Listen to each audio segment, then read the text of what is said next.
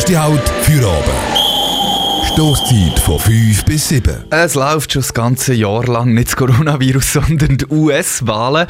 Die haben aber natürlich auch äh, eng mit dem Coronavirus äh, zu tun gehabt, beziehungsweise das wird wahrscheinlich auch Einfluss haben. Es geht nämlich darum, ob der Joe Biden oder äh, der Donald Trump der nächste Präsident wird oder werden.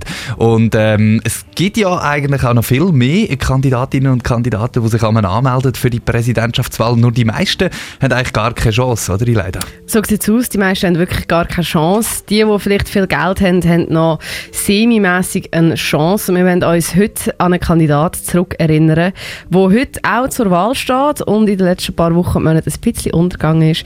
Es geht um den Kanye West. Viele von uns erinnern sich vielleicht an den Moment von der VMAs 2015. As you probably could have guessed by this moment, I have decided in 2020 to run for president.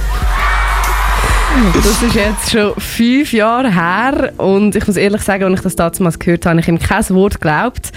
Und doch noch ist er diesen Sommer hingekommen mit Hashtag 2020 Vision. Er hat es offiziell gemacht. Das Jahr äh, hätte Kanye West Präsident werden wir haben damals im Sommer unseren Politexperten Linus gefragt, wie wahrscheinlich es überhaupt ist, dass der Kanye West Präsident wird. Dass der Kanye West gewählt wird, schätze ich als sehr, sehr unrealistisch ein.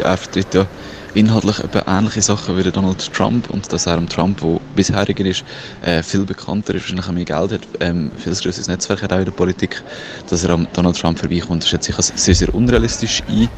Ähm, aber wenn die Wahl von Donald Trump von damals etwas gelehrt hat, dann ist das, sage nie nie, aber grundsätzlich würde ich sagen, es ist sehr, sehr unrealistisch. So am Linus seine Einschätzung zu dem Ganzen. Der Linus hat ziemlich recht gehabt. Der Kanye West hat in den letzten Monaten so ziemlich alles verkackt, was ein Präsidentschaftskandidat verkacken könnte. Was hat denn da alles so verhängt?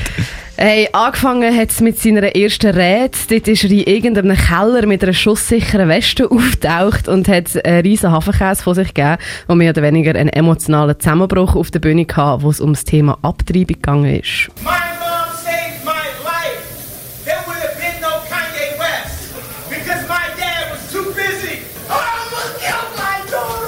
Es ist dort darum gegangen, dass seine Eltern, respektive sein Vater, nicht wollen, dass der Kanye West auf die Welt kommt, wo seine Mami schwanger war.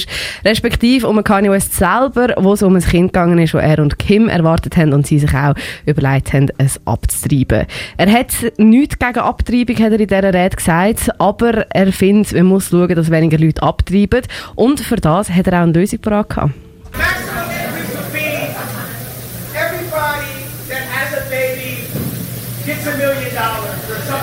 Also man hat es jetzt leider nicht so genau gehört, aber er hat gesagt, als Lösung, dass es weniger Abtreibungen gibt, soll jede Person, die ein Kind zur Welt bringt, 1 Million Dollar bekommen. Einfach so. Super Idee. Schön wär's.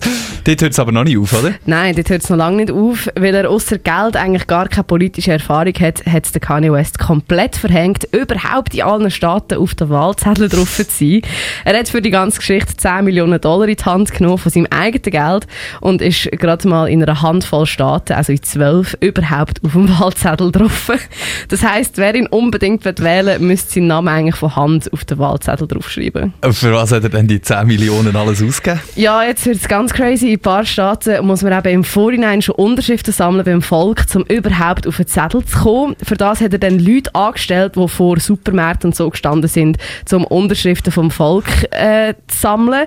Die haben dann auch probiert, zum Teil Leute vom Volk zu bestechen und nachher ist der Kanye West von diesen Staaten wieder rausgekickt worden. das ist mal der eine Tag und zum anderen hat er das Geld für ganz straube Wahlvideos ausgegeben. Through prayer, faith can be restored.